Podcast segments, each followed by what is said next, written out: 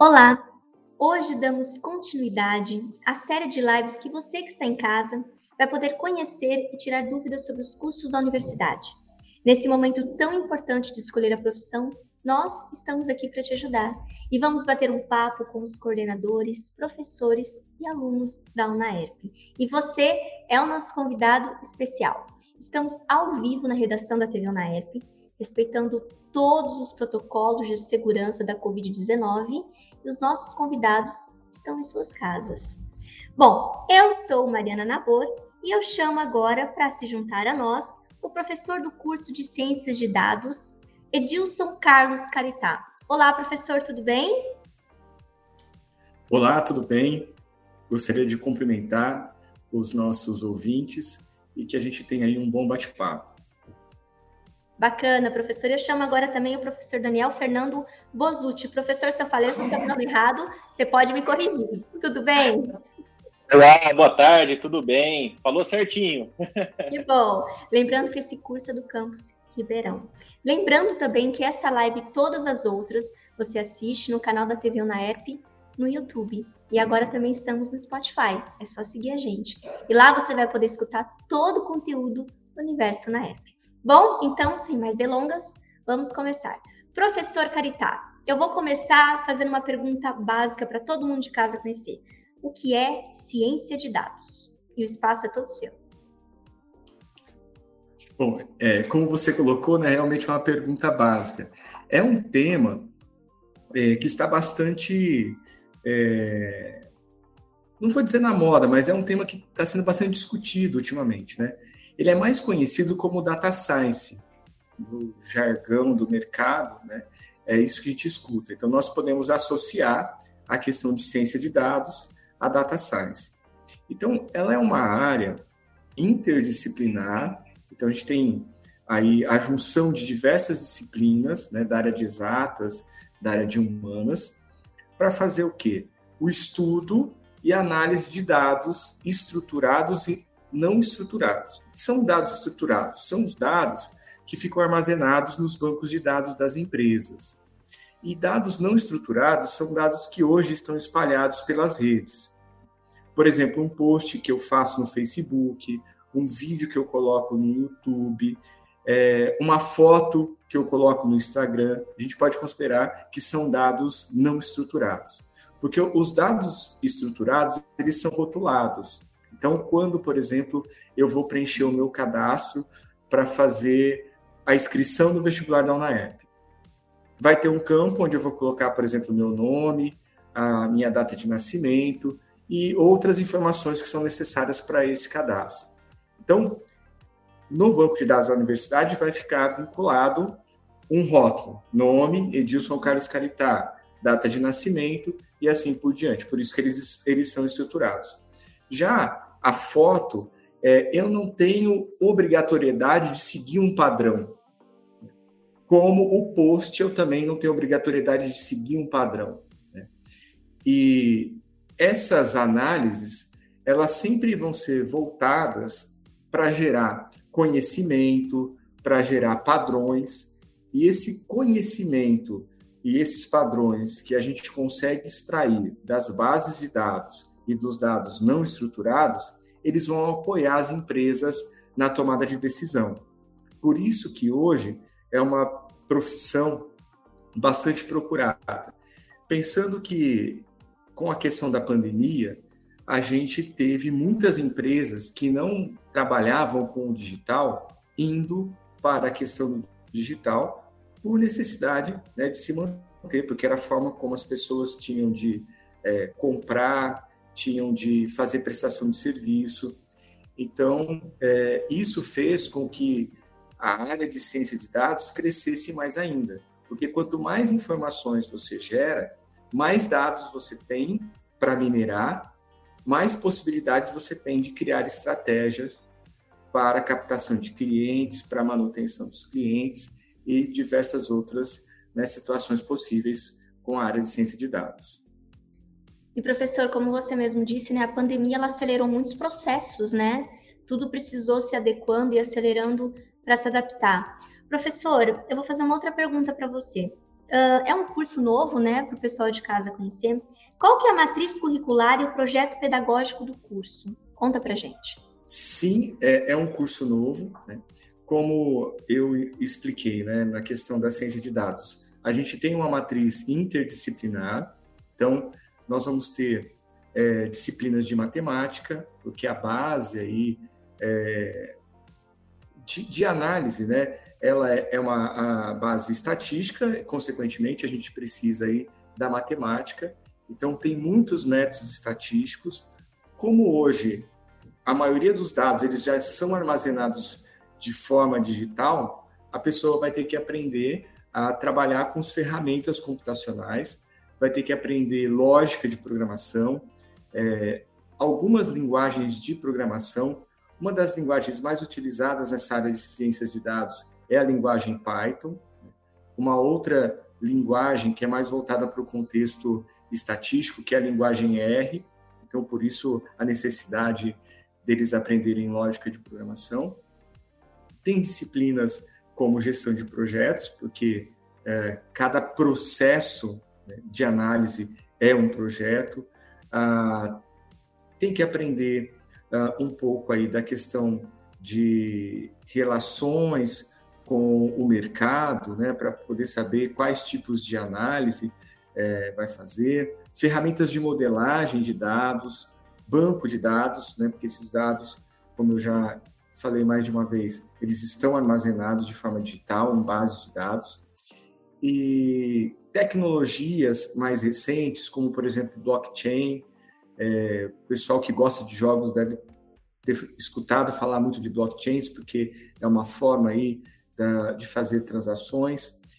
Rede neural, inteligência artificial, né, fazer com que é, os algoritmos, eles também, a partir desse contexto matemático e estatístico, a gente treine eles né, para que eles possam apoiar também nessa questão da tomada de decisão. Então, é um curso muito prático, principalmente com ferramentas e extração de, de informações para análise. Ah, o pessoal também vai aprender a fazer dashboards, né, que seriam aí painéis de controle para que as pessoas possam visualizar essas análises e até mesmo ela, ela possa é, mudar as variáveis e ter visões diferentes do mesmo conjunto de dados. Professor, eu vou emendar já uma pergunta, como você falou que é um curso bem prático, né? O aluno que vai estar vindo aqui, o que, que ele vai encontrar na infraestrutura, tanto do curso quanto da UNAERP? Ah, nós vamos ter grande parte das aulas em laboratórios de informática, por conta das ferramentas computacionais. Então, a gente já tem é, esses laboratórios, né, apesar de ser um curso novo, os laboratórios que nós temos, eles dão apoio aos cursos de computação, que a universidade já tem, e vão servir né, ao curso de ciência de dados. É, eu acho que uma coisa importante né, é que o corpo docente também ele já existe por conta desses cursos de engenharia, onde a gente tem muitos professores aí de matemática, de estatística, é, engenharia de produção também vai fornecer bastante docentes para esse curso e os cursos de computação né, para que as pessoas aprendam a lógica de programação, as linguagens de computação e as ferramentas computacionais. Muito bacana, professora. A infraestrutura da UNERP realmente é maravilhosa. Professor, fica aí que agora eu vou falar com o Daniel e daqui a pouquinho eu te chamo, tá bom? Professor, tudo bem com você? Tudo jóia. E contigo? Tudo bem, graças a Deus. Professor, para o aluno do ensino médio ou para a pessoa que está assistindo a live, qual o perfil dessa pessoa para poder estar tá trabalhando nessa área? Quais as aptidões que ela precisa ter? É, Mariana, acho que o principal perfil é querer aprender, né? É, eu vejo que existe, se existindo a vontade, vai conseguir chegar lá. O cientista de dados é um resolvedor de problemas. Então, as ferramentas que são utilizadas, muito bem citadas aí pelo professor Edilson, com as estatísticas, com ferramentas computacionais, com conhecimento de processos, servirão para resolver um propósito, um problema de negócio. E esse problema de negócios, a ciência de dados já está aí abrangendo uma grande diversidade. Uh, o pessoal pode, uh, enfim, tá até tendo uma tendência de pensar que somente empresas de tecnologia vão, vamos trabalhar com ciências de dados. Claro, Facebook, Instagram, as redes sociais, como que geram aí as, as, os comerciais e as sugestões de amizades. Ciências e dados por trás. É, uma pesquisa no Google, por exemplo, ciência de dados por trás. Um Google Tradutor, quem nunca utilizou? Ciência de dados por trás, com algoritmos aí de, de processamento de linguagem natural, né?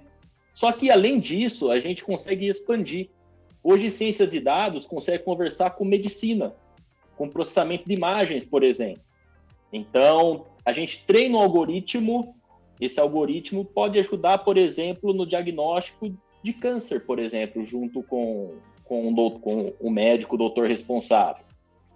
Temos algoritmos hoje, já temos alguns casos, está em estudo, inclusive, de ajudar, inclusive, na área de direito, em processos judiciais. Imagine quantos milhares de, milhares de páginas que, por exemplo, devem ser analisadas pelos juízes, promotores, etc.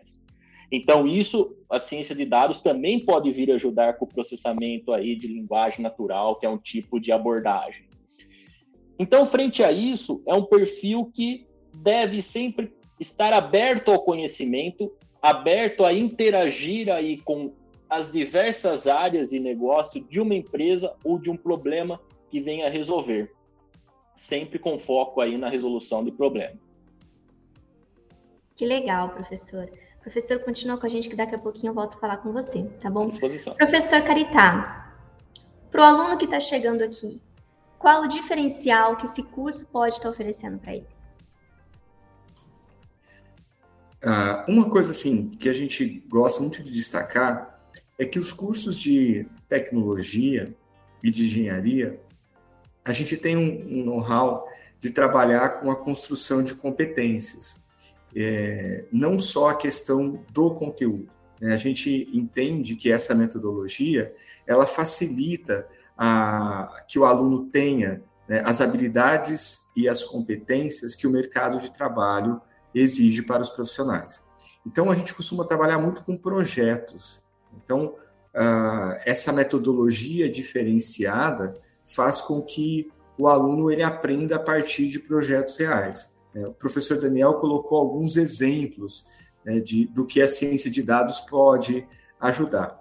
É, eu só queria complementar que, por exemplo, a, a, indústria da construção civil tem contratado muito profissionais de ciência de dados também. E a gente tem, por exemplo, aqui na UNAEP, o curso de engenharia civil. Então, a gente pode fazer a interface com um problema real. Alguém do curso de engenharia civil traz um problema real para que os alunos do curso de ciência de dados possam é, resolver. Então, é, esse processo ensino-aprendizagem é bastante diferente né, do que acontece em várias outras instituições de ensino. Obrigada, professor. Professor Daniel, você comentou algumas, alguns itens né, que o aluno pode estar, o profissional pode estar entrando no mercado de trabalho, mas eu queria falar especificamente agora do mercado de trabalho. Ele está aquecido? Como que tá? Porque o aluno, quando ele está estudando, ele se pergunta muito: eu vou conseguir trabalhar depois? Eu vou conseguir um emprego? Né? E eu queria que você desse mais detalhes e até nomeasse, desse exemplos, né, do que esse aluno pode vir estar trabalhando no futuro. Opa, claro. Para isso, eu vou até citar um, um professor renomado internacionalmente que se chama Thomas Davenport, né? Que ele é professor da Babson College do MIT e também ele é assessor lá na Deloitte. Ele publicou um artigo em 2012 na Harvard Business Review, uma revista aí famosíssima, no qual ele intitulou da seguinte forma: Cientista de dado, traduzindo para português, a profissão mais sexy do século 21. O que, que a gente encontra frente às pesquisas uh, de mercado aí? Hoje nós temos escassez de profissional capacitado para trabalhar com todas as necessidades que as empresas exigem. Então, uma vez que o aluno se capacite, uma vez que o aluno busque o conhecimento, e como o professor Edilson citou, a UNAERP vai conseguir proporcionar esse aprendizado através de toda a infraestrutura, do know-how, dos diversos cursos, projetos integrados, certamente o posicionamento de mercado uh, vai ser muito fácil. Existe escassez, e não só no Brasil, mundialmente a gente está falando. Um, um, outro ponto, onde ele vai poder estar trabalhando? Eu já citei algumas empresas de tecnologia. Hoje, um, um outro, um outro grande, grande tema aí que é, traba que é trabalhado é Big Data. Né? O mundo vive de dados. Né? Hoje, se nós soubéssemos o valor de um clique nosso em um site, nós pensaríamos duas vezes antes de clicar. Que isso vai gerar aí sistemas de recomendação para as empresas, e é por isso que muitas vezes bomba e-mail para a gente aqui, cheio de propagandas, de, de produtos. Fala, pô, mas eu estava procurando isso. Exatamente, você estava. Foi um clique seu em um site. Então, pode trabalhar. Indústrias de tecnologia, com certeza vai estar trabalhando, né? Uh, indústria civil, na, na engenharia de produção, quando vamos para manufatura, muito importante, análise de séries temporais para previsão de demanda. Como adianta, a gente chega no supermercado hoje, nós temos os produtos que a gente quer lá. Né? E um dos processos para isso é prever adequadamente a demanda, para que a empresa não tenha custos excessivos e também não falte a produção do produto. Ciências e dados pode estar tá aí através da análise de previsão de demanda para poder ofertar. Então, a indústria de manufatura, de uma forma geral, vai estar pedindo. Consultoria, né? Muitas consultorias acabam também puxando os alunos, os profissionais dessa linha, uh, de forma a suportar as outras empresas a resolverem os seus problemas, a migrarem para essas novas soluções e também, né, essas interfaces com outras áreas, como comentei, né? Pode trabalhar, inclusive, dentro de um hospital, Hoje nós temos diversos profissionais de tecnologia trabalhando dentro de hospitais, na área de, na área de saúde, sejam administradores, engenheiros de computação, cientistas de dados, uh, engenheiros de produção, né, de forma a estar tá ajudando e suportando melhor essas atividades. Né? E onde existe dados, tem local para o profissional de cientista de dados trabalhar. Ou seja, basicamente, em, em todas as nossas atividades atuais. Professores, essa pergunta ela é para os dois, né? Se vocês quiserem ir revezando para responder. Você falou do mercado de trabalho, certo? Como que vocês dois enxergam essa profissão daqui a um tempo, daqui uns anos, no futuro? A gente sabe que hoje ela é essencial, ainda falta profissional capacitado, como o professor Caritá falou. Como que vocês enxergam essa profissão no futuro? É, Mariana, como ciência de dados é uma profissão que envolve tecnologia, a gente não tem como não uh, continuar tendo demanda para esse profissional. Todas as profissões que envolvem tecnologia, elas estão em alta e há uma tendência de permanecer em alta. Como o professor Daniel comentou, hoje nós não temos profissionais capacitados para atender a, a, demanda do mercado de trabalho. Né? O, o, professor Daniel trouxe um dado de 2012 e no Fórum Mundial Econômico de 2020, é, eles preveem uma deficiência de profissionais até 2025. Né? Então, a pessoa ingressa, esse curso é um curso de tecnologia, né? é um curso de graduação, isso acho que é importante reforçar, porque às vezes o pessoal é, fica em dúvida, é um curso de graduação, mas ele é um curso que ele tem uma formação mais específica e a duração é menor. Então, ele tem a duração de dois anos e meio. Então, se a gente pensar, a pessoa vai ingressar em 2022, quando ele for para o mercado de trabalho, se ele não for contratado antes, né, a gente percebe as pessoas buscando por estagiários com esse perfil e às vezes é, eles fazem até contratação por conta da, da necessidade de manter o, o, profissional. Isso é muito comum. Né? A pessoa rapidamente é, ingressa como estagiário e, na sequência, já é contratada, porque se a empresa não contrata, alguém vai contratar por conta dessa uh, falta de profissional do mercado. Então, eu vejo assim, é uma crescente, é, é algo que não tem como retroceder. Né? A gente já comentou isso também. A pandemia, ela acelerou muito a digitalização das empresas. E isso daqui é, é cada vez maior, né? esse processo de digitalização das empresas e geração de dados. Eu concordo com o professor Dilson totalmente.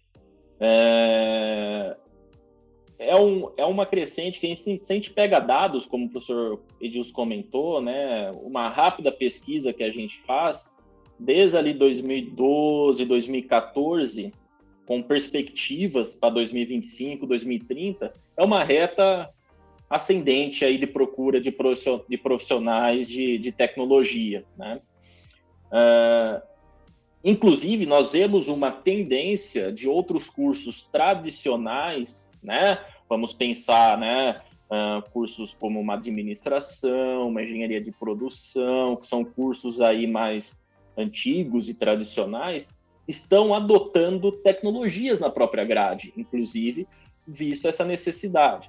Né? Então, curso específico de curta duração, como de tecnologia, né? curta duração menor do que uma graduação de cinco anos, né? um curso de tecnologia, com diploma de nível superior, porque é de graduação, vai atender muito bem a necessidade da, das empresas, seja agora no curto ou até no, no longo prazo. Eu não vejo, como o professor Dias falou, é, retroceder nesse, nesse cenário. Professor Caritá, a gente até conversou um pouquinho antes, mas eu queria que você falasse um pouquinho da questão do estágio, como você comentou, né? Nessa profissão, ele tem o obrigatório, ele não tem obrigatório, como funciona? É, nos cursos superiores de tecnologia, não há a obrigatoriedade do estágio, mas é muito comum, né, como a gente já comentou aqui, os alunos da área de tecnologia conseguirem estágio. Então, na área de ciência de dados, é, a gente vê empresas buscando, até nos cursos de computação, alguém que atenda a essa demanda. Por quê? É alguém que sabe lógica de programação, que tem um embasamento matemático, um, um embasamento em estatística, mas não é tão específico como o cientista de dados. Né? Ele vai, às vezes, para suprir é, algumas lacunas dentro do processo como um todo. Então a gente entende que há demanda não só para profissionais, mas como também para fazer estágio. Né? Então, mesmo não sendo obrigatório, possivelmente o aluno ele vai ter oportunidades né, de fazer estágio durante a graduação. Professor, estamos caminhando já para o final finalzinho da live. Eu queria te fazer uma pergunta, professor Caritá. Como que o aluno formado pela UNAEP pode fazer a diferença dentro da sociedade.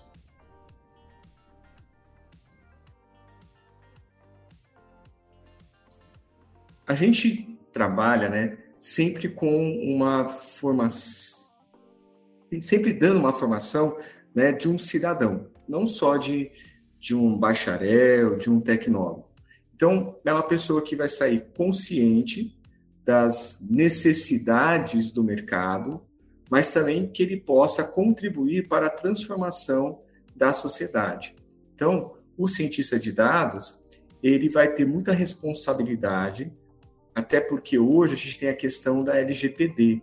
Então, ele tem que usar esses dados, mas ele tem que usar esses dados respeitando aí uma, uma legislação. Então, um profissional ético, e isso ele vai transferir também para a sociedade, ou seja, aquilo que ele vai produzir, em termos de análises, é, vai respeitar né, os princípios legais e os princípios éticos. Então, eu acho que ele faz a diferença nesse sentido, né, de fato, sendo um cidadão que quer transformar né, a sociedade, não só como profissional, mas sim como um cidadão. Que bonito, professor. Mensagem bonita. Nós recebemos um recadinho no chat do YouTube da Lu. Ela falou que ela prestou vestibular e se Deus quiser ela vai passar e ela está torcendo. Professores, Muito, muito obrigada pelo bate-papo. Mas antes da gente encerrar, é, tem algum telefone, algum e-mail que o aluno que está interessado pode entrar em contato com você, professor, para tirar alguma dúvida? Algum telefone, e-mail? Sim, Mariana. Ah, as pessoas podem nos contactar pessoalmente, né, respeitando aí o, os protocolos sanitários em relação à, à pandemia. A gente está sempre na universidade. É interessante que a pessoa agende, né, que a gente pode dar um, um atendimento mais personalizado, a pessoa não precisa ficar esperando. É, o telefone de contato da Secretaria do Curso é o 16 3603 é, 6789. Então, é um, é um, número fácil de guardar, né? O 3603, que é o prefixo é, é da universidade, e o 6789. Né? Para quem gosta da área de dados, fica fácil né? fazer aí a analogia. E também por e-mail. Né? O, o meu e-mail de contato é ecarita.unaep.br. Essas informações, elas também estão disponíveis né, no site da universidade. Podemos fazer reuniões virtuais também, mas quando a pessoa quer conhecer, a gente pede para que venha presencial, porque conhece o campus né, da universidade e também pode conhecer a infraestrutura que vai ser é, disponibilizada para o curso. E é muito importante isso que o professor falou. No portal da UNEP você encontra todas as informações sobre o curso que a gente acabou de conversar. E a gente tem uma novidade também. Lá você pode agendar uma visita guiada, tanto aqui no campus Ribeirão quanto no campus Guarujá. Nós estamos aqui de braços abertos para receber vocês.